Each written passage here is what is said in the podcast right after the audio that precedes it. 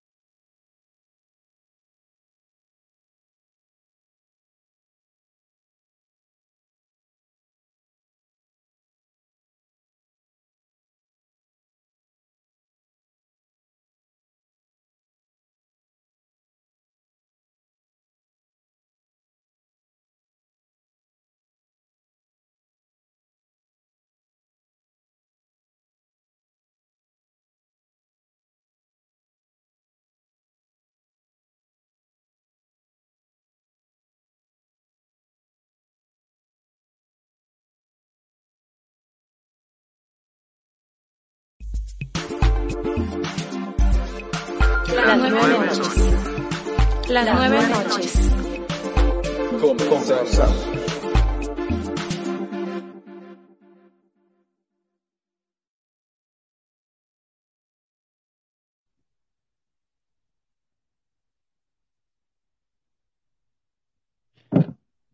Bienvenidos a todos a un programa más de las nueve noches. De este lado se presenta Imelda Quesada y de este otro tenemos a Omega Lindo, ¿qué tal? Buenas noches a todos los que nos están observando esta hermosa, hermosa tarde-noche. Bien, pues como verán, el título de nuestro programa de hoy se trata sobre literatura, es sobre lo fantástico y lo subversivo en la literatura mexicana contemporánea, un tema que no nos es ajeno ni, ni indiferente a Ome y a mí por nuestra formación profesional y pues que es algo que es nuestro pan de cada día, ¿no, hombre? ah, ¿qué te puedo decir? Tal vez eh, tú, desde el lado subversivo, yo desde el lado fantástico, pero ahorita, les, vamos a contar también justamente este proyecto, eh, más bien, el día de hoy, el programa de hoy, surge de un proyecto en el que estamos trabajando, en el cual a Imelda y a mí, aquí es donde hago el ruidito de de cheerleader eh, gringa de que, que, dice, nos invitaron a dar un curso en Argentina, justamente, sobre este tema y ahorita vamos a hablar un poquito de, de estos autores de literatura subversiva, fantástica, que, que, tanto nos resuena en la cabeza y que hasta les hacemos tesis, ¿verdad, Imelda? Sí, ya, ya les estamos dedicando la tesis a esos autores que nos impresionan, ¿no? Eh, sobre todo eh, esos autores que me, que me presentó Ome, bueno, uno de esos autores me los presentó Ome Galindo y bueno, y también yo a su vez le presenté otros autores a él y ahí estamos compartiendo lecturas y, e impresionándonos por estos autores, ¿no? Eh... Saludos a, a Osuel, muchas gracias por los comentarios. La verdad, eh, estamos, estamos felices. Ahí luego tenemos que volverte a invitar a que participes en algo. Ahí tú sabes que que eres nuestro invitado recurrente y especial. Pero sí, sí es cierto, este, hay, nos sentimos felices de, de, cómo, de cómo estamos haciendo varias cosas y sobre todo con este programa que es de mera literatura y, ahora sí, poniéndonos mexicanos, es, nuestro mero mole, ¿no? Aunque no seamos poblanos. Sí, es cierto. Oye, y pues, ¿con qué quieres empezar? Hablando ya, entrando en materia este, pues, ¿Tú quieres empezar a hablar a grandes rasgos de, de la cuestión literaria? ¿Con qué empezamos?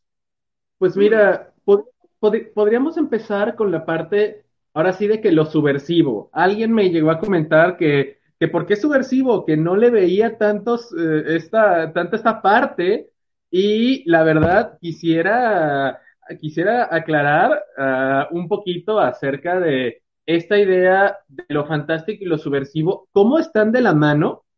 Y es que no sé si lo saben, pero en Latinoamérica, y específicamente, pues, eh, más bien en Hispanoamérica y sobre todo en la parte de México, Argentina, hay mucha, mucha literatura que habla de lo fantástico porque nos ha tocado vivir un montón de cosas feas. Ahí obviamente podríamos decir ejemplos de dictaduras, de narcotráfico, la revolución, pero bueno, en ese caso van a decir, oye, cualquier país hispanoamericano ha sufrido. Tenemos ahí la las dictaduras de Franco, eh, tenemos en España, tenemos lo que pasó en Brasil, tenemos uh, Chile, tenemos Colombia con eh, toda la situación que ahorita está viviendo y que antes de eso era la, la drogadicción, de el montón de problemas que ha habido y seguramente me van a decir, pues es que por eso la gente trata de escapar de su realidad. Creo que, creo que fue en un curso donde di, hablé de Tolkien del autor de Señor de los Anillos, que menciona justamente que la fantasía es este escape de la realidad. Y pues es que en, en Latinoamérica queremos eh, escapar de lo, todo lo que estamos viviendo, creo yo. No sé, este, nos ha pasado de tantas cosas y tal vez por eso somos tan prolíficos en estos géneros imaginativos. No sé qué, eh, qué quieras complementar, Imelda, de esta idea. Antes de, digo, como intro, introito de todo lo que vamos a hablar de autores, si nos alcanza el tiempo también. Oye, sí, suena, sí se escucha ahí. Este, suena interesante eso que propones tú, ¿no? El, la escritura siempre ha sido como un, una manera de, ¿cómo decirlo? Pues una forma de salvación, ¿no? Eh, a lo mejor una forma de escape, como lo dices tú y para muchos escritores lo ha sido así, ¿no? Incluso para mantenerte cuerdo en una realidad así caótica, violenta o, algo que ya no puedes asimilar y tal vez puedas este, tener un escape en, ese medio, ¿no? A mí se me hace muy interesante eso que propones, la verdad. Yo sí lo creo también como, como escritora, eh, como lectora, lo creo. Y pues, como hemos visto a lo largo de las, de las situaciones sobre todo como guerras, después de guerras, como hay tanta producción artística, ¿no? Por esa necesidad de expresarte, de ordenar, de acomodar todo lo que hay, ¿no? O incluso de expresar sobre, hablar sobre tu realidad, eh, más que nada, ¿no? Sí, sí lo creo. Y hablando de lo subversivo, hay que entenderlo, como dices tú, no en un sentido como de alguien que se revela contra lo político, ¿no? Lo social, estas cuestiones más de sino como algo que, que tal vez sí atenta un poco o incomoda un poco a, lo, a la cuestión moral, ¿no? Como alguien que se atreve a señalar, ¿no? A incomodar en cierta situación que incomoda al lector o que, que lo provoca en cierta forma.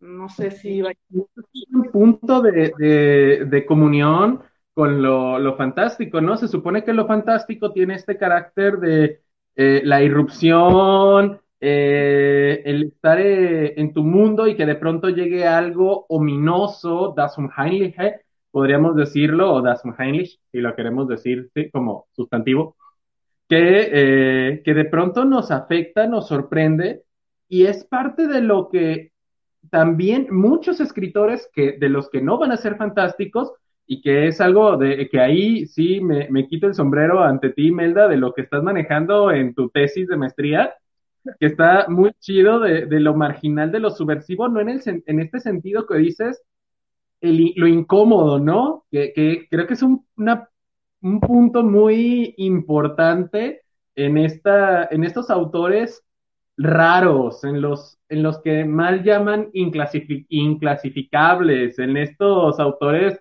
de lo borderline y, hay tantas clasificaciones que yo creo que ninguna es correcta y todas y todas lo son al mismo tiempo, ¿no? Incluso, pues, por ejemplo, antes de empezar a hablar de los autores, eh, hay quienes ni siquiera lo, se clasifican, pues, a los autores o las literaturas, este, tienen ese ejercicio arduo de, de, clasificar y no saber a veces dónde va, ¿no? Como dices tú, de que pues, dónde va este autor, ¿no? ¿Dónde lo pongo? Y pasa con la generación inexistente aquí en México, ¿no? Hay muchos, que muchos escritores que pertenecen a esa generación y así los catalogan, ¿no? Como de esta generación que, que abarcan bastante tiempo y pues muchos autores. Me, llama mucho la atención. Este, la generación del crack. Eh, ¿Qué otras están en estos tiempos de los de los 1900 para acá?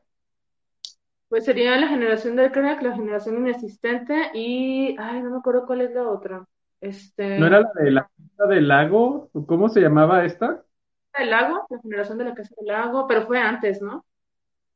Fue un poquito antes porque fue la que perteneció a esta Inés Redondo. Ah, ya, ya. Sí, pero, pero está, perdón. está interesante lo que dices, de eso que no, no sabemos a veces dónde van o dónde acomodarlo, ¿no? Pero yo creo que eso se encargan los críticos, ya, de nombrar y clasificar. Pues, nosotros. Ay, yo sí me tarea. Ya, tenemos para el rato. Solo tenemos que clasificar toda la literatura, ¿verdad? Sencillito. La literatura mexicana. Aquí hago el paréntesis para mencionar, pues obviamente tenemos nuestras especialidades, ¿no? Imelda ahorita está justamente la, la maestría en estudios sobre literatura mexicana y pues en mi caso yo la hice sobre literatura hispanoamericana, o sea, un poco más amplio, donde vi menos de mexicano pero pues conozco de otros países, pero ahora sí de, de todo, de todo un poco, y aquí, y aquí la chida, la chida, la chida sí es Imelda en esta cuestión. más o menos, más o menos. pues, ¿Y qué, empezamos? ¿Con quién empezamos? A ver. Yo quiero empezar con uno de mis amores de la vida, que es mi, mi, mi amado Julio Torri. Eh, Ahí, ¿Dónde dice ah, ahí, ah, ahí, Julio Torri. Julio Torri, este librito del Fondo de Cultura Económica es precioso, la verdad. Viene la obra completa de este escritor. Este señor era, pues hasta, hasta se le ve en la cara, ¿no? Eh, la parte hasta agotado de la vida, los libros en el fondo, mal apilados. Me siento yo. O sea, y hasta se parece un poquito, por, por Dios. Y eh, en este caso, este escritor, a lo que me llegó a comentar eh, Juan Carlos Gallegos, es, es el primer escritor de minificción que se le puede llamar así. Y que es una de las cosas más interesantes que tiene, porque tiene estas pequeñas frasecitas tipo aforismos, pero que le mete ya a la narrativa cosas hermosísimas, pero este sujeto, lo malo es que, pues, nunca fue querido por las editoriales, por esta parte, y terminó publicando sus, sus libros gracias a apoyos externos y todo esto, pero que al final de cuentas estuvo muy difícil de que se le diera el crédito. Hasta mucho después empezó a surgir el gusto por este tipo de narrativa breve y sobre todo por los tiempos que estaba desarrollándose. Creo que lo mencionaste el otro día en la conferencia, el libro de fusilamientos, así se llama, de fusilamientos, sale en, reacción por la Revolución Mexicana. Y es este, es, habla de esta situación y tiene unos textos hermosísimos, la verdad, eh, a mí me fascina este autor, es uno de mis, de los que yo usaría para una tesis o un trabajo de investigación postdoctoral. Hmm. Sí, tía Corazit, ayúdame. Y en este, o, en alguna otra universidad podría ser. Pero es una de, la, de los escritores que no se le quiere tanto, porque aunque formaba parte del Ateneo de la Juventud, que era este grupo de intelectuales el Ateneo, ¿no? Porque eran lo máximo de la tradición griega y los, los que se sentaban así a, tomar café y pensar que estaban en el Olimpo, seguramente. Yo creo que sí. ¿No? Sí. justamente era la, pues, este era uno de los del Ateneo, pero no era de los que tan queridos y de los que más recordamos, lo cual sucede muy frecuentemente, que espero que no me pase a mí algún día, espero no ser el ah, Omega Lindo, el, el, el otro que estaba ahí en el grupito, no como la gran escritora Imelda Quesada. Ay, claro. Vamos a ver qué tal nos va en el futuro. Oye, y, y por cierto, ese librito que dices tú de fusilamientos, yo lo vi en una clase y me, me encanta, bueno, a mí siempre me gustó su humor. Eh, tiene un humor ácido, un humor negro, este tipo de, de textos y trata de lo macabro, ¿no? De lo que, lo macabro que le llegó a ser también la situación, pero con un humor negro, como les digo, estaba muy interesante, sí, sí, sí, sí se los recomendamos, la verdad. Es de esos libritos que, que puedes encontrar incluso en internet, ¿eh? O así textos breves en, publicados en algunas páginas o blogs eh, no es tan difícil de conseguir, incluso como dice Ome, la colección completa viene en Fondo de Cultura, así que no es tan, tan costoso y la verdad que sí lo vale, sí, sí, muy buenos textos y estaría padre, como dices tú, recuperarlo en, no sé, en, dentro de las escuelas, ¿no? Para poder aprovechar ese tipo de literatura. Y el Ateneo dice que el Ateneo se escucha genial. La verdad que eh, quiero muy bien su nombre, pero algo que me gusta también de este autor es que era bien academicista. Luego, si se dan a, la tarea, no es que lo promueva, yo tengo mi libro en eh, físico, libro impreso y todo lo demás, pero si uno lo busca en digital, va a encontrar esta misma edición, solamente que en, en libro pirata, en internet, pero no lo hagan, compañeros, eso se llama piratería y no lo apoyamos aquí en las nueve noches. Sin embargo, lo pueden encontrar y muy fácil. Y algo interesante, hablando de, la piratería, es que le encantaba mucho hacer plagios de libros o criticar a, los a otros escritores y demás cosas. Pero bueno, esto es parte como de, de los primeros 1910, no sé, ¿quieres que nos saltemos? Ah, hay un comentario de Caleb que dice, pienso que la relación entre lo subversivo y lo fantástico en la literatura es precisamente que lo subversivo se manifiesta figurativamente a través de elementos mágicos o irreales. Pienso en algunos cuentos de Amparo Dávila. ¿Qué opinan? ¿Quieres, ¿Quieres mencionar aquí algo justamente hablando de Amparo Dávila ya que estamos en estas? Pues yo creo que sí estaría bien mencionarla porque también es otra de las autoras que íbamos a, bueno, vamos a tomar, o vamos a tomar, perdón, en el curso que vamos a dar. Y sí, sí concuerdo con Caleb, con, con, que ella también tiene esos cuentos que son subversivos, ¿no? Que, que te impactan por lo que trabaja o lo que trata ella. Eh, está este cuento del huésped que a mí, yo me quedé así como de, ¿qué pasa, no? ¿Quién es? Porque una de las cualidades de Amparo Dávila es dejarte con la duda, ¿no? O sea, es como de, ¿y qué es? ¿O qué era? Nunca te dice qué son las criaturas o cómo son las criaturas, no las describe per se, y no te da una descripción pormenorizada de ellas, una fotografía de ellas ni nada, y, y, tú te quedas con esa duda siempre, y eso es lo magnífico de su literatura, no es subversiva en ese sentido. A mí me encanta. No sé qué dice. De hecho, denme, denme unos segundos y les traigo el libro ilustrado de este cuento, pero igual que el, de, el del huésped, tiene un montón de textos hermosísimos en, su, eh, en esta edición del Fondo de Cultura Económica donde están, ahora sí que tiempo destrozado, música concreta, árboles petrificados y con los ojos abiertos. Está precioso todos los, los cuentos. Habla mucho de lo femenino, de lo grotesco, de lo indeterminado, de, de esta opalescencia de la realidad, de estas cosas que no pueden existir y que no se pueden comprender. La verdad está genial. Déjenme buscar el libro. No sé si les quieras eh, decir algo en lo que voy para pues, allá dices tú, eh, habla mucho, sí es cierto, habla mucho de la condición de la mujer y de las, de los, como problemáticas sociales eh, en relación a la mujer, ¿no? Maneja muchos temas. Ahorita me acuerdo del cuento famoso este de Tiempo Destrozado, es buenísimo.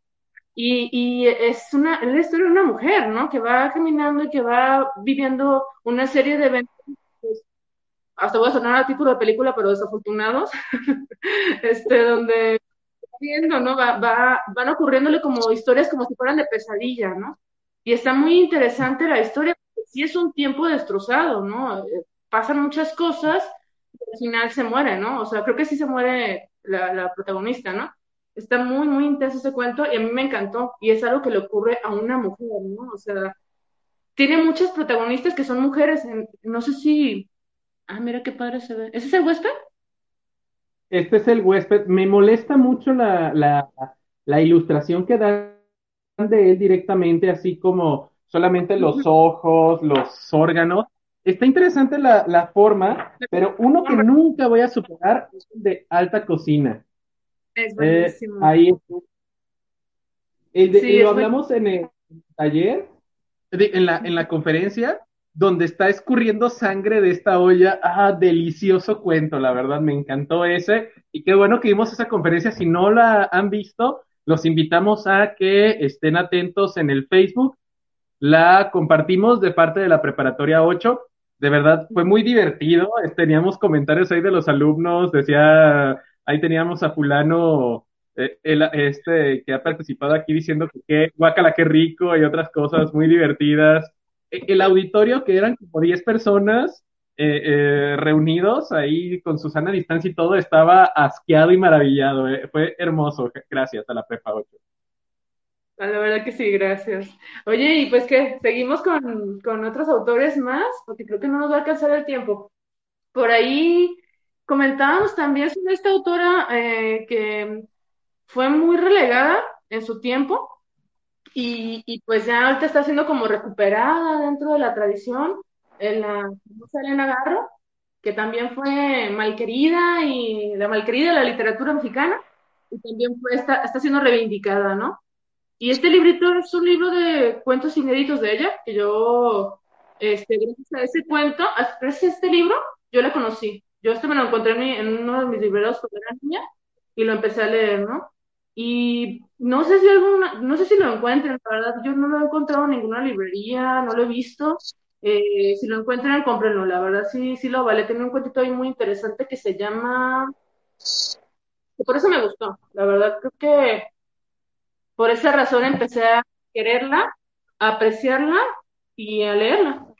Se llama el cuento Invitación al Campo y a mí me suena mucho este cuento a la historia de la culpa de los tlaxcaltecas. Así cuando lo leí y leí de la culpa es de los tlaxcaltecas, perdón, es muy similar como el tratamiento que le da de estos de los viajes temporales, de las cuestiones de mezclar tiempos, ¿no? De este que ella trabajó muy bien, fabulosamente en, este cuento. Y si por ahí ven también hay un cuento muy lindo que se llama El robo de Tistra, que es buenísimo, si lo has leído, Homer. Es, es buenísimo, es, es este muy tierno, muy lindo. La verdad, este, y muy interesante también, porque en, el cuento hay, hay un robo, ¿no? Un robo, por así decirlo, y la que lo vio es una niña que relata la historia, este, y bueno, por ahí un, el investigador entrevista a todas las mujeres y todas empiezan a hablar del robo y está muy interesante, la verdad, al final de cuentas parece que algo mágico sucedió y pues no resolvieron como que bien, bien a, ciencia cierta qué fue, ¿no? Está, está interesante el robo de Tisla. No sé qué, otras cosas quieras mencionar de Elena Garro, Pues de, Elena Garro, e, ella es, bueno, realismo mágico, como dice aquí, bueno, está diciendo Mallory que él recomienda también a Verónica Murguía porque pues su realismo mágico ya no está estancado en, tan estancado como lo hemos visto. Esperemos que algún día digas eso de mi, de mi próxima novela de realismo mágico, Mallory. A ver qué. Y pero e, en este caso, Elena Garro tiene cosas muy interesantes. Tiene una obra, en sus obras de teatro, sobre todo, eh, se nota que está, hay muchas cosas, la, algunas que ya hemos discutido, tanto, por ejemplo, con Alejandro Briseño, contigo, Imelda, que eh, la, un hogar sólido, ¿perdón? Los perros los perros, la señora en su balcón, cosas así que de pronto son bien interesantes, que la verdad eh, son, le calan a la gente. Y, creo que esa es una, la función de un buen teatro o de, un buen, de una buena obra artística, ¿no? Que de pronto digas, ay, güey, eso me llegó y me llegó tal vez a la mala. que te llegó esa parte que es sensible para, para esta catarsis apolínea o dionisiaca, como la querramos ver. Una crítica social, ¿no? Que es lo que, lo que se dedica, bueno, más bien a lo que se, el fin tal vez del teatro, ¿no? Eh, eh, generalmente el teatro se, se usaba para eso y porque no tenía como mucha beta, ¿no? Por eso se hacía mucho el teatro. Y sí es cierto, es magnífica en teatro, la verdad sí es altamente recomendable. Eh, también la obra del árbol me encantó. Eh, está rara, o sea, sí da miedo, provoca miedo. Eh, su novela, su, léala, corran a comprarla, esta la del, ¿cómo se llama? El porvenir. Los, ¿qué? Es que no te escuchaste. Ah, perdón, los recuerdos del porvenir. Recuerdos del porvenir, buenísima esa novela, se las recomiendo ampliamente ahí es donde uno se da cuenta que ella fue la iniciadora de este movimiento de realismo mágico, aunque ella renegara por más que, que uno le dijera que era la iniciadora, ella renegaba de esta condición, ¿no? Ella siempre, siempre dijo que no se dedicaba a eso, pero la verdad es una maestra, y ella, y se dice, y, y no hay, no hay lugar a dudas de que ella fue la iniciadora, aunque digan que Gabriel García Márquez empezó, pero no es cierto, empezamos aquí primero.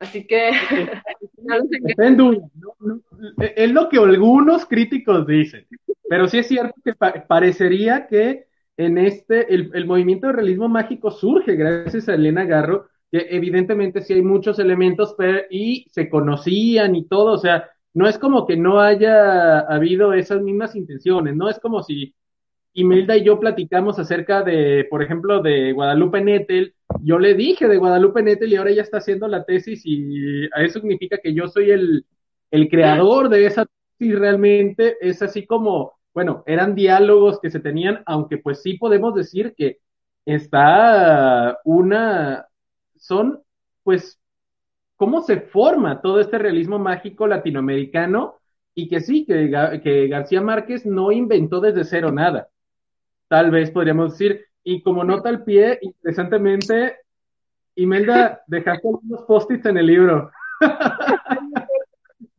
sí, sí, yo, yo sé que te dije que, los dejaras, pero sí, este, yo, yo me acuerdo que te lo presté.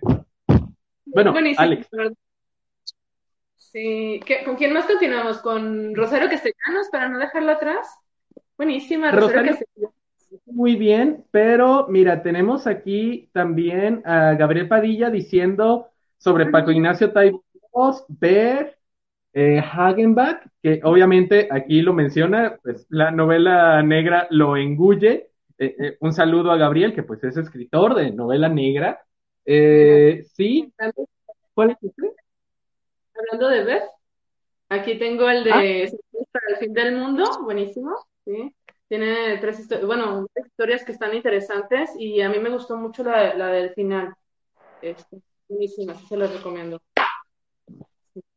Mira, Gabriel Padilla también decía, últimamente estoy consumiendo mucho de Abadie, Amparo Dávila, las obras teatrales de Leñero y Garro. Sí es cierto, Leñero es muy bueno para hablar de muchas situaciones. Es la de, Leñero es este, el de la rosa de dos aromas, si no me equivoco.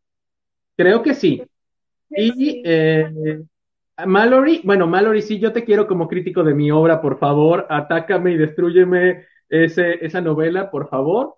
Hace años, la revista de la UNAM publicó un pequeño artículo que trataba sobre este fenómeno o caso, más que un fenómeno, en México sobre la repulsión y el mal recibimiento de la literatura fantástica. Sí, de hecho tenemos aquí a varios críticos importantes de la literatura fantástica. Está Chimal, está Cecilia Udave y espero estar en algún momento yo. Eh, y Alicia Montaño, ¿me ayudas, Imelda, con estos dos? Sí, dice autocorrector malo. Era la primera imagen que me dio más miedo. Ah, o sea que está hablando de las imágenes de Amparo Dávila. Y Leñero es de los hijos de Sánchez, los albañiles. Ah, sí, ya decía yo que tenía una novela de él. Por ahí la tengo, la de los albañiles. Creo que por ahí la vi, pero ya, ya la buscaré otra vez qué escritores. Bien, y tú tienes este, nos falta, nos falta hablar de esta Rosario Castellanos. Esta mujer, wow, mis respetos también, yo, yo la admiré mucho, bueno, la admiro mucho. Eh, a mí me encantó porque también este libro, no me acuerdo si lo compré yo o lo, vi ahí por ahí en, perdido en, en algún una librería de libros usados. Este yo no lo conocía, es su novela, es su novela inédita y es una novela, más bien es una novela que ella no quería. Eso fue su primer novela y fue su primer em, ejercicio de antinovela. Pero como no le gustaba. ¿Familia? ¿Ah? Se llama Rito de Iniciación. ¿Ah? ¿Ah? Rito Iniciación. Iniciación. Y este, esta novela no la quiso, mm, se avergonzaba mucho de ella y lo que hizo fue mandar, este, eliminar todos los libros y solamente se quedó con el manuscrito original guardado en su cajón hasta que su mejor amigo, no me acuerdo cómo se llama, su mejor amigo, este, la encontró y la publicó. Entonces, gracias a, su mejor amigo de esa época, la conocemos. Pero sí, la verdad. ¿Es de Yucatán? Es chiapaneca. Ah, Chiapas, sí, cierto, cierto, cierto. Y me acordaba que era de por ahí. Recordemos que soy patético en geografía. No, no te preocupes. Pero sí, la verdad, mm, yo te puedo decir que no es la mejor de sus obras. Eh, también yo congenio con, varios autores y varias personas que lo han dicho.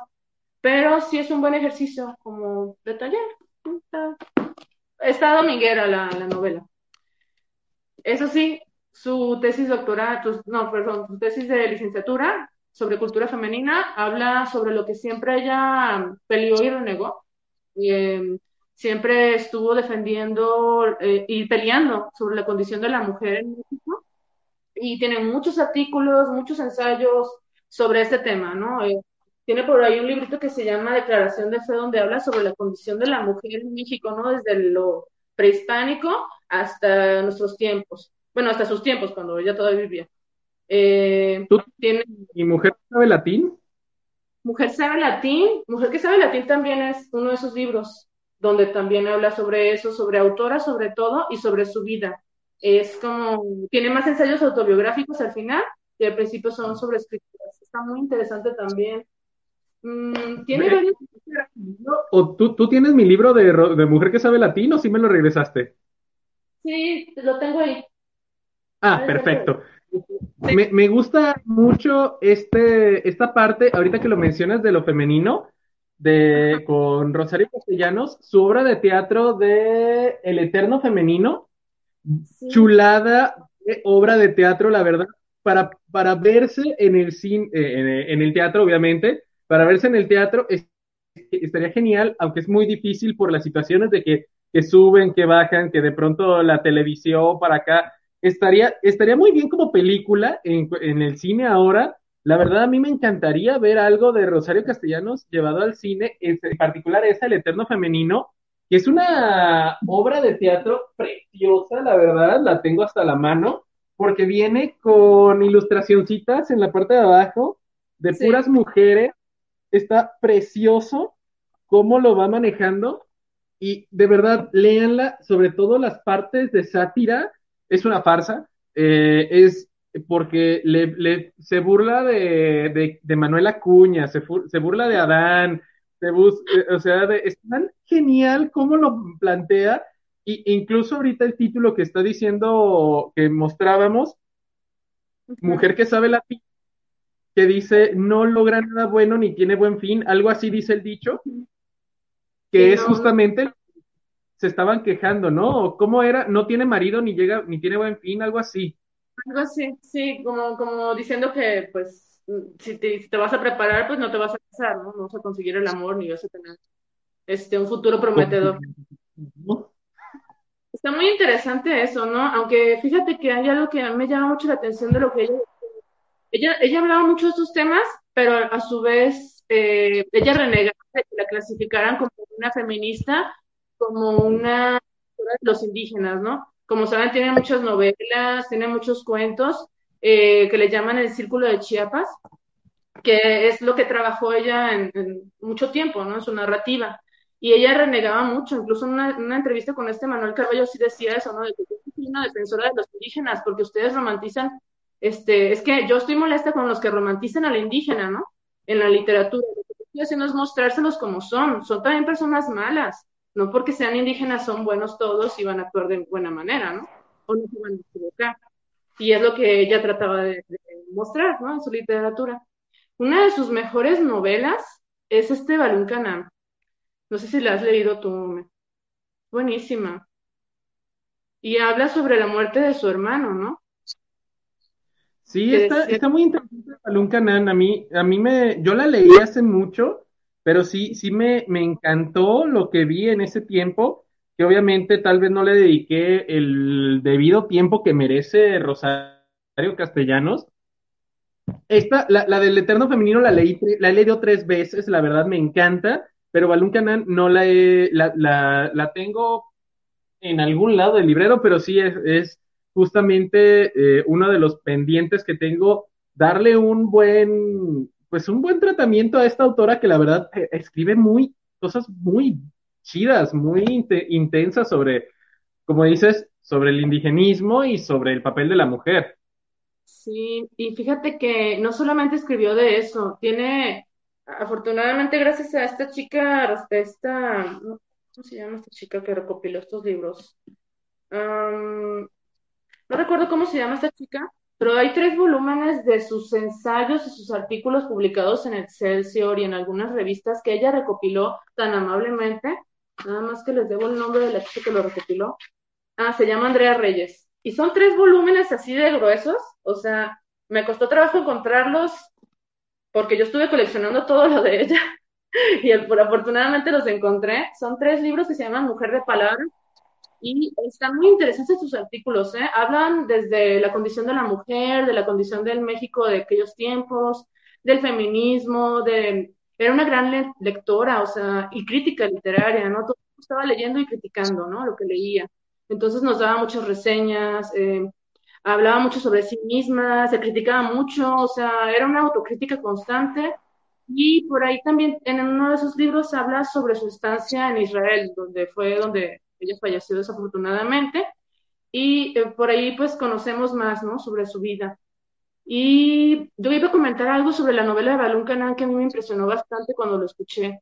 Eh, su hermano falleció cuando ella estaba pequeña, no me acuerdo si falleció de ocho años, pero ella decía que cuando falleció sus papás dijeron que el varoncito no, y que eso se le quedó muy grabado a ella, porque ella, ella sufrió mucho a partir de eso, ¿no? De que sus papás no quieren que se muriera el hombre y ellos preferían que se muriera la niña, ¿no? Entonces en su novela Balón Canán viene esa historia, ¿no? Reflejada, se muere el niño y la niña sufre mucho. Y es como un, un tema recurrente en esa novela. Y por ahí yo encontré un cuento muy interesante que se llama Tres Nudos, que también habla de algo parecido. Muy interesante. Si tienen la oportunidad de buscarlo en internet, eh, lo van a encontrar. Eh, bueno, habla más bien como de su condición como provinciana. eh, ella vivía en Chiapas y pues en esta época todavía se les consideraba provincianos, ¿no? Y ella se fue a estudiar a la UNAM y se dio cuenta de pues las diferencias que había entre pues donde vivía ella y en el centro, ¿no? Y de hecho la, la novela de Rito Iniciación es muy autobiográfica y habla de esa historia, ¿no? De cómo llegó, de cómo conoció a alguien, de cómo conoció a todos los escritores de esa época y pues es muy bárbaro, la verdad podría hablar toda la hora de esto, pero yo sé que tenemos que hablar de más autores. este, y ya no los entretengo con, con Rosario que se pueden leer. Día hacer una, hacer una encuesta de todos estos autores que manejamos y que nos encantan, podemos hablar, dedicarle una hora completamente a ese autor, esa autora. Sí me gustaría, no sé si luego compartes la idea, Imelda, podemos hacer eh, este, una lista de una encuesta y los que salgan con más, hacerlos. No sé qué opines. Sí, me gusta la idea. Sí, sí, sí, por supuesto, porque amamos hablar de esto. Este, ¿cuál libro te prometí prestarte, Gabriel? Dime, por favor. y te lo presto el sábado. sí, eh, sí, tenemos esa duda, por favor, Gabriel. ¿Cuál libro te para, ponerla aquí en evidencia? Hay una pausa, hay una pausa para todo. Hay un librito fenomenal que se llama Las siete cabritas de esta Elena Poniatowska. Este libro les doy un resumen a grandes rasgos de las vidas de estas autoras, de Elena Garro, de Rosario Castellanos, de varias autoras y artistas de esas épocas que fueron como subversivas, como irreverentes, ¿no? Y por ahí está Nelly Capobello también, está Guadalupe Amor, y esta chica que viene en la portada es una chica que se fotografiaba desnuda siempre, este, que tuvo relaciones con este Roberto A. este, me parece. Nahuil Olin, algo así se llamaba. Y pues sí, sí se los recomiendo, está muy bueno. Les cuenta muchos chismes literarios. Y si no me equivoco, feliz cumpleaños, Elena Poniatowska. Creo que hoy es su cumpleaños. ¡Ay! Creo, creo, creo. No estoy muy seguro. Si no fue ayer, fue es hoy. Y ya, ya nos respondió Balún Canán. Es el que le deben el Te lo presto sin problema. Si lo encuentro aquí. Ah, mira, aquí está. Te lo presto el sábado. aquí está. Ok. Te, te, llevan mi mujer que sabe latín porque ya me di cuenta que tienes uno. Sí. Y, sorry, va a estar súper rayado mi libro, pero es que yo le, le pongo, yo sí le escribo cosas a los libros, sorry. Bueno, perdón. Ah, vamos a, lejos del lado feminista, por, así llamar, bueno, sí, sí se le puede considerar feminista a Rosario, ya estaba en esas épocas, ¿verdad? De hecho, le consideran como el iniciador. ¿O no? Sí, le consideran. eran las primeras precursoras del, del actual movimiento feminista. Vamos a dejar el feminismo para, yo quiero hablar sobre un maldito machista, hasta un poco misógino, fetichista, pero lo que me encanta, que es este sujeto, Emiliano González. Este sujeto tiene tantas cosas buenas y tantas cosas malas, en el sentido de, pues ahora sí que de, de cómo ve a la mujer, sobre todo en esta edición, esta edición les voy a contar un chisme literario sobre, eh, sobre una cosa que ahorita que me estaba dando cuenta, tus libros son de Conaculta, ¿verdad? Los que me mostraste ahorita, los tres tomos rojos, son de Conaculta, ni siquiera Secretaría de Cultura, es de hace años, ya 12 años mínimo, creo. Porque uno tiene un... 12... Uno tiene un sellito de no venderse. Está bien chistoso. Te dije yo, ay, ¿por qué me lo venden entonces si no se todo de vender? se hizo curioso. Mira, tiene un sello de 90. Ay, no se ve. Ahí está. Ese, ¿Esa marca está esta, esta marca, esta marca, es un sello de 90. Eh, prohibida su reproducción, no sé qué tanto yo. Oh, es, bueno, está interesante eso. Esta edición son, una son unas colecciones chiquitas, y se dan cuenta, ni siquiera es una cabeza, eh, de eh, de libros de escritura, de literatura mexicana, sobre todo los ganadores de premios y lo demás, y este porque fue el ganador del, del, premio Javier Villurrutia de poesía. Este escritor es Emiliano González, pero este libro ganó el Javier Villurrutia, que es un premio de poesía. Y aquí les voy a mostrar algo bien interesante que seguramente lo están notando, dice narrativa. Resulta que Emiliano González les mandó su su participación al concurso mezclando narrativa con poesía.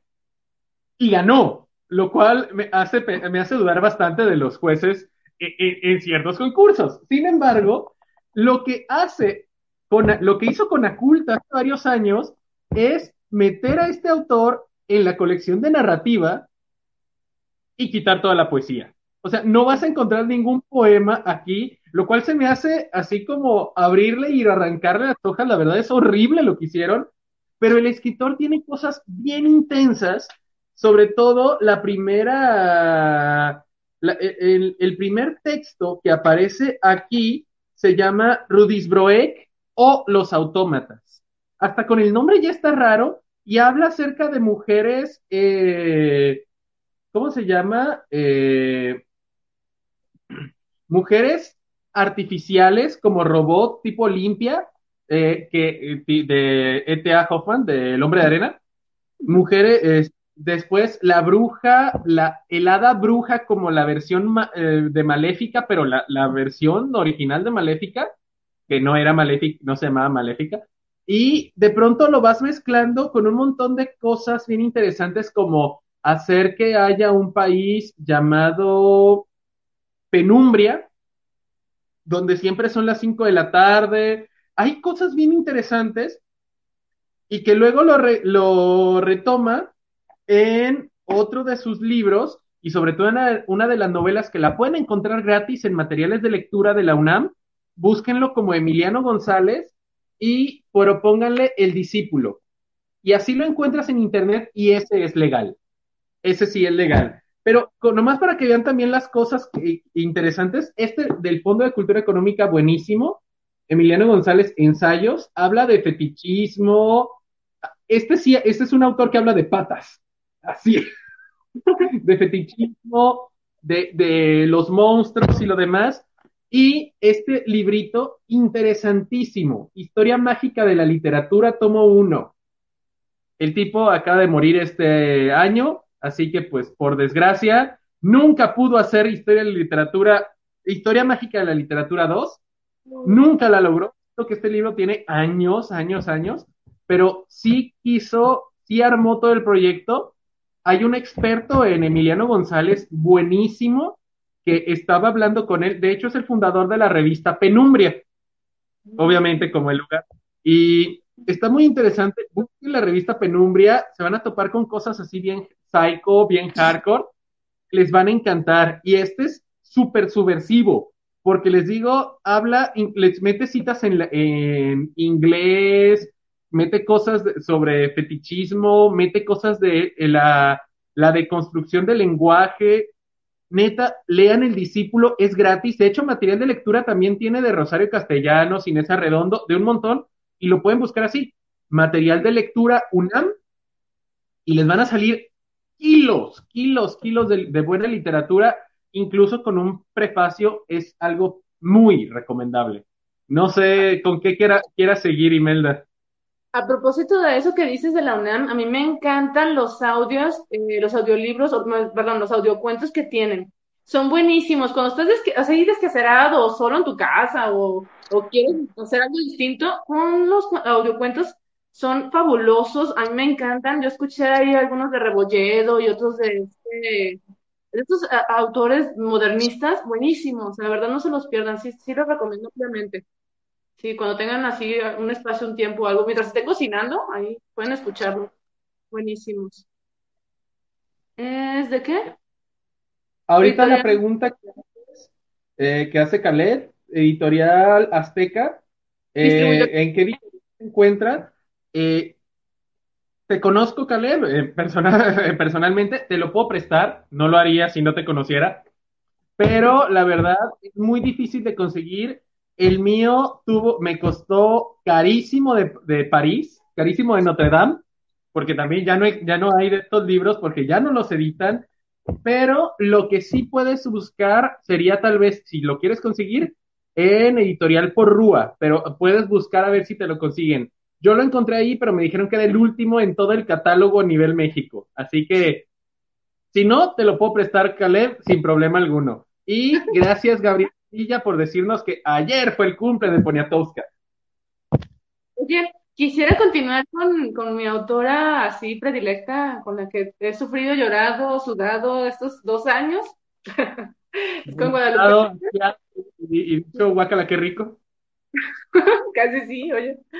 Y pues eh, quienes la conocen o quienes ya la han leído o la han visto en alguna este, entrevista o en Twitter, porque le gusta mucho Twitter, este, pues sabrán que le gusta mucho este tipo de temas, ¿no? A lo largo de su narrativa trabaja, este, ahora sí que ella entra dentro de lo subversivo, ¿no? Ella es de, ese, de ese lado de la, de la, este, de lo que estamos hablando, y es, es una autora que escribe sobre cosas incómodas, escribe muchas historias que te pueden incomodar y dar asco y, y sentir náuseas y no querer seguir leyendo porque pues es muy, muy desagradable a veces eh, pero la verdad sí la, sí la recomiendo ampliamente. Eh, Pétalos eh, y otras historias incómodas es una serie de historias donde sí te vas a sentir bien mal o, no sé, regular, porque sí trabaja con este tipo de personajes que, que, que, salen a la luz, que a lo mejor no puedes, a lo mejor no,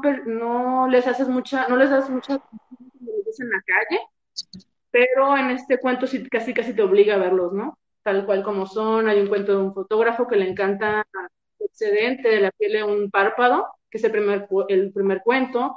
El segundo es sobre pues sobre una chica que es una que es una bollerista que se masturba viendo a su vecino. Eh, el tercero es de un chico que, bueno, es un cuento que se llama Bonsai, que es un chico que dice que sufre una metamorfosis al ver a un cactus y se siente identificado con un cactus. Y dice, yo soy un cactus. Y actúa todo acartonado, robótico, misántropo, ¿no? Se aleja de su esposa. Eh, hay una historia en particular que, bueno, de hecho ya son dos de este libro, que a mí me, sacan así de mi órbita, que es la de Pétalos, que fue con, con la que me presentó el libro Ome, que me dijo, tienes que leerla, es impresionante. Eh, me dijo, un hombre que se excita con el aroma de una mujer que deja en el baño su estela, ¿no? Y, dije, y, y con eso me enganchó. Yo corrí, compré el libro y leí esa historia, ¿no? Pétalos es una historia de un hombre que es un olfateador de sanitarios de mujeres. O sea, a eso se dedica, le encanta. Y siente un placer extremo de olfatear los aromas femeninos en los baños. Es impresionante. Y es una persona, es un personaje cínico. O sea, es de esos que dicen, reconoce lo que hace y lo sigue haciendo, no cambia, no. Es muy interesante.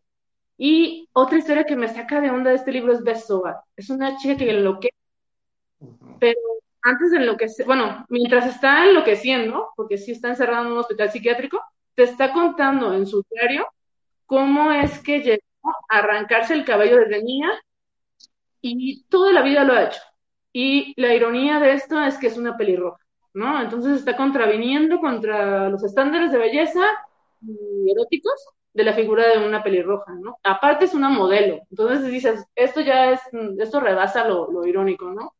Y está muy, muy, muy intensa esa historia, la verdad. La ves cómo va enloqueciendo a lo largo de la historia, es muy interesante. Son, creo que es el cuento más extenso que le he leído. Son cerca de 40 páginas del cuento, o sea, abarcan la mayor parte, no, de una parte del libro. Y está muy, muy interesante. No sé qué quieras añadir, Omar, de lo que... Fíjate que estaba cuenta de algo muy interesante ¿Habrá alguna correlación entre este... Hola, gato. Este, ¿Habrá alguna relación entre pétalos y el perfume? Porque los dos son olfateadores de lo... Y, y ahí están rodeados en un mundo asqueroso que al final de cuentas lo que quieren es un aroma perfecto. En el caso de Jean-Baptiste Renouille, está buscando este, esta mezcla perfecta de, lo, lo, digo desde la película porque el libro nunca lo terminé porque me dio asco y me dio, creo que ya lo he contado, una infección estomacal proveniente de haber leído el libro, me revolví el estómago y a la noche estaba vomitando, me llevaron a, con suero al hospital. Yo creo que no fue, pero a algo le podemos echar la culpa a la literatura. Historia mágica de la literatura, diría Emiliano González. Pero ahorita que lo estoy pensando, van como de la mano, ¿no? Eh, esta idea, el aroma de mujer proviene justamente de, o de la piel de esta, de este proceso que hace Jaime para sacar la, e, la esencia de mujer. Por el otro lado tenemos en pétalos una esencia de mujer orinada, ¿no? Que es, que va por ahí. Los dos casos se me hace como, curiosito ahorita y fue así un clic que se hizo. Está interesante. Fíjate que yo, me puse a pensar también que eso ocurre, bueno, hay otro libro de ella muy interesante, podemos hilar con esto que estamos hablando, que es el del matrimonio de los peces rojos. Este ganó un premio en páginas de espuma, es buenísimo el libro también, no se lo pierdan. Es, yo le decía a Ome que es como una imitación de un bestiario, ¿no? Eh, está respetando esa tradición del bestiario. Y es muy interesante porque sí, te habla de animales, pero por ahí hay una historia que no encaja, que es la de hongos. Es muy asquerosa esa historia, también a mí me provocó malestar estomacal, como dice este hombre, y habla precisamente de hongos, ¿no? De una mujer que decide quedarse con un hongo vaginal y lo cultiva. Ella dice, se va a quedar en mi cuerpo, lo va a cultivar y va a vivir conmigo. Y lo hace porque tiene un amante que que pues le dejó esa candidiasis, ¿no? O sea, está asqueroso, pero es interesante cómo lo maneja y cómo lo trabaja esta Guadalupe, la verdad. Sí es recomendable esta literatura si a ti te gusta o te interesa eh, como ese tipo de, escritura subversiva, ¿no? Lo que hablábamos aún y yo hace rato. Este, si, estás, te quieres incomodar, pues sí, te invito a que la leas. y por aquí tiene otra historia muy interesante que habla de cucarachas. Yo lo comentaba en el programa que me invitó me, este, hace días, en la preparatoria 8, y se llama Guerra en los basureros. Es una historia de lo más desagradable, de lo más asquerosa que he leído, porque a mí me pone mucho en conflicto leer sobre cucarachas, ¿no? Entonces, esta historia a mí me puso mucho en conflicto por cuando la analicé. Yo tuve muchos días de incomodidad y de asco porque no podía avanzar de más en esta historia. Y es muy asquerosa, la verdad. la resolución que llegan los personajes es comerse las cucarachas que invadieron su casa y a mí me dio mucho malestar y asco eso. La verdad es que no podía concebir esa idea, pero yo sé que sí se comen a esos insectos en una parte de Asia, hacen sus granjas, pero a mí me da mucho asco todo esto. y no sé qué opinas tú, Ome, sobre este libro. ¿Lo has leído? Fíjate, ese es de las cosas que te debo por amistad, tal cual. Quiero leer ese libro porque ahora sí, como dices, yo te presenté pétalos, ahora yo quiero leer el matrimonio de los peces rojos porque pues te he leído, he, leído lo que estás haciendo de tu tesis y sí, me, me, suena tan interesante todas las cosas. Yo no lo había visto como un bestiario hasta ahorita, tal, sí me lo habías comentado, ya lo recordé, pero no lo había presenciado tanto porque ahorita justamente hace unos dos días hablé con este minificcionista y especialista en la minificción, que fue Juan Carlos, que está trabajando algo de los bestiarios. Y yo di, ah, por eso me surgió el comentario, el comentario. Está bien interesante eso. Y tienes, este, tiene hasta su, su sentido interesante esta parte de, la, de las cucarachas. Me suena tan incómodo y algo que le debo de respetar eh, y pensar que a mí me encanta tu cuento sobre la Este, ahorita, antes de que cerremos el programa, a lo mejor recomendar las cosas que escribimos ahorita, sobre todo ese, me gustaría que lo leyera la gente. O que lo escuchen. ¿Ah? La idea de que Nettel sigue escribiendo, o sea, no es alguien que ya murió, no es una Amparo Dávila descansa en paz, la mujer, este, hace poco, murió hace poco, no es... Eh, ¿eh? ¿Hace dos años o hace un año falleció Amparo Dávila? Más o menos, ¿no? Hace un año. COVID, tengo un error en mi conteo de, de años, así que para mí entramos a pandemia hace un mes administrativamente, pero ha sido como dos años, así que la verdad no sé. Pero sí creo que fueron dos años. Y la verdad, eh, está bien interesante porque estaba, estaba viendo la otra vez sobre creación literaria que dice, a lo mejor tú estás pensando que tú eh, eh, tienes miedo a publicar porque no vas a poder superar lo que ya hiciste. Y que a lo mejor dices, es que tengo esta mega historia y que ya cualquier cosa que publique ya no va a ser lo mismo, no va a superar. Y dices, pues no, me tengo que, tengo que ir más allá. Y ahorita con lo que dices de las cucarachas, después de pétalos, sale lo del matrimonio de los peces rojos, yo creo que se está soltando el cabello esta mujer para decir, voy a ponerme cómoda y esperen la siguiente obra. Yo sí, este, la verdad sí es una de las, de las autoras que, en las que yo me quiero dedicar ya que termine esta difícil tesis de doctorado para empezar a ver todas estas peculiaridades de, la, de lo subversivo en México, en la literatura mexicana, Hispanoamérica. Tenemos, lo mencionamos el otro día, Ampuero. Esa mujer es una y es excelente. Oye, y hablando de eso, este, nada más iba a decirte que, bueno, ganó primero con esta, este fue su primer libro, y después, después escribió Pétalos. O sea que en orden cronológico primero fue este premiado y luego fue este. Entonces, qué chido que siga escribiendo como dices tú, ¿no? Y pues tiene muchas novelas. Si quieren revisarla, pueden revisar primero El cuerpo en que nací. Muy buena novela. Este, habla, es, eh, su escritura es muy auto, autoficcional y bueno, y habla mucho sobre cuestiones como, a lo mejor mezcla cuestiones personales, pero también este, está muy, muy interesante, la verdad. Se lo recomiendo. Y no sé, no nos quedó tiempo de hablar de, de esta. Ah, mira, Víctor Villarreal, saludos. hablando de un tema prohibido y tabú, autopublicación. Oye, y nos, no nos quedó tiempo para hablar de Marta Cerda, que hubiera sido hablar de ella, de Abadí, íbamos a hablar de Abadí. Este, ¿de qué más íbamos a hablar? Brevemente les podemos recomendar este librito, Los Caminos del Miedo, buenísimo. Imelda, tú también tienes el tuyo, sé que está, es, es, muy chiquito, la verdad, se pierde fácilmente. Y pues el color café, ¿no? Librero va a estar más difícil. Eh, tiene un libro este hombre, luego lo podemos, podemos hablar de más a fondo de él y darle tiempo a Marta Cerda, este, la abadía, la abadía de Tele, está el código secreto del Necronomicon, está el código otarolense, no se alcanza a distinguir por el color, pero aquí está en, en, en, pur, en moradito, no se alcanza a ver, pero sí, este, sí, está, se me perdió el de la máscara, el último relato de Ambrose Bierce, republicado, y sí concuerdo contigo, este, a Gabriel, este, le manda saludo, eh, te mando un abrazo, me imagino que a Víctor. ¿Qué decía Gabriel?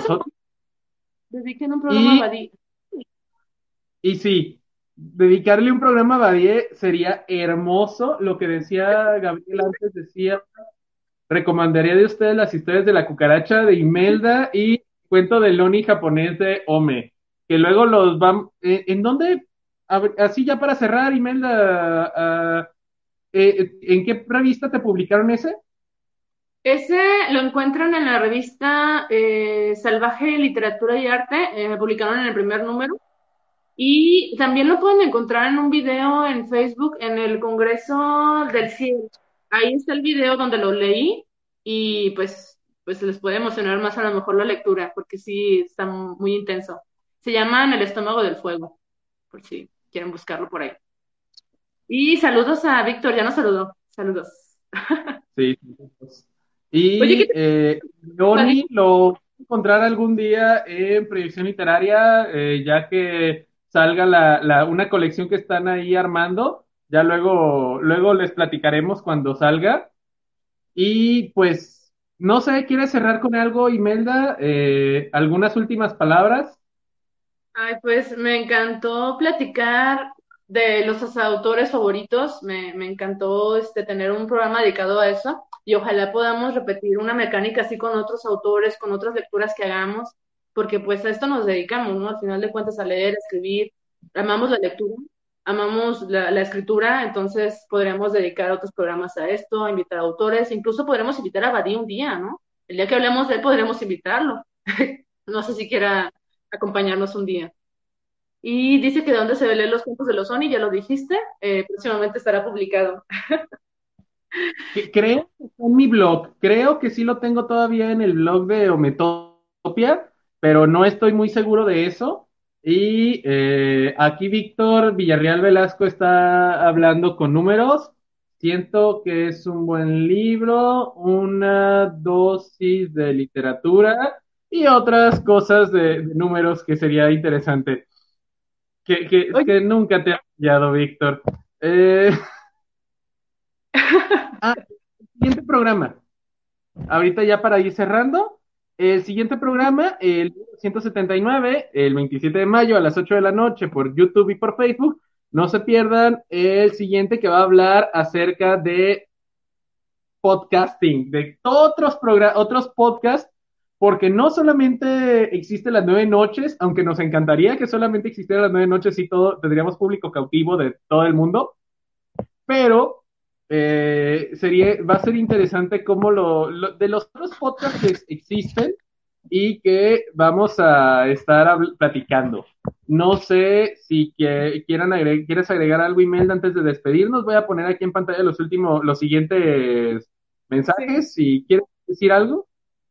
Pues yo estoy contenta de haber platicado sobre uno de los temas que más me gustan y qué bueno que estuvieron leyéndonos, viéndonos, escuchándonos, comentando. Eh, y nos vemos la próxima semana, como siempre, a la misma hora. Excelente. La siguiente semana. Y pues en cuanto tengamos información acerca de este curso en Argentina, si podemos hacer alguna eh, algún comentario, algo más que podamos decirles sobre esto que vamos a hablar por varias semanas, pues obviamente les estaremos compartiendo y a lo mejor platicando más a detalle de esto. Pues muchas gracias y pues nos vemos la siguiente semana. Hasta pronto.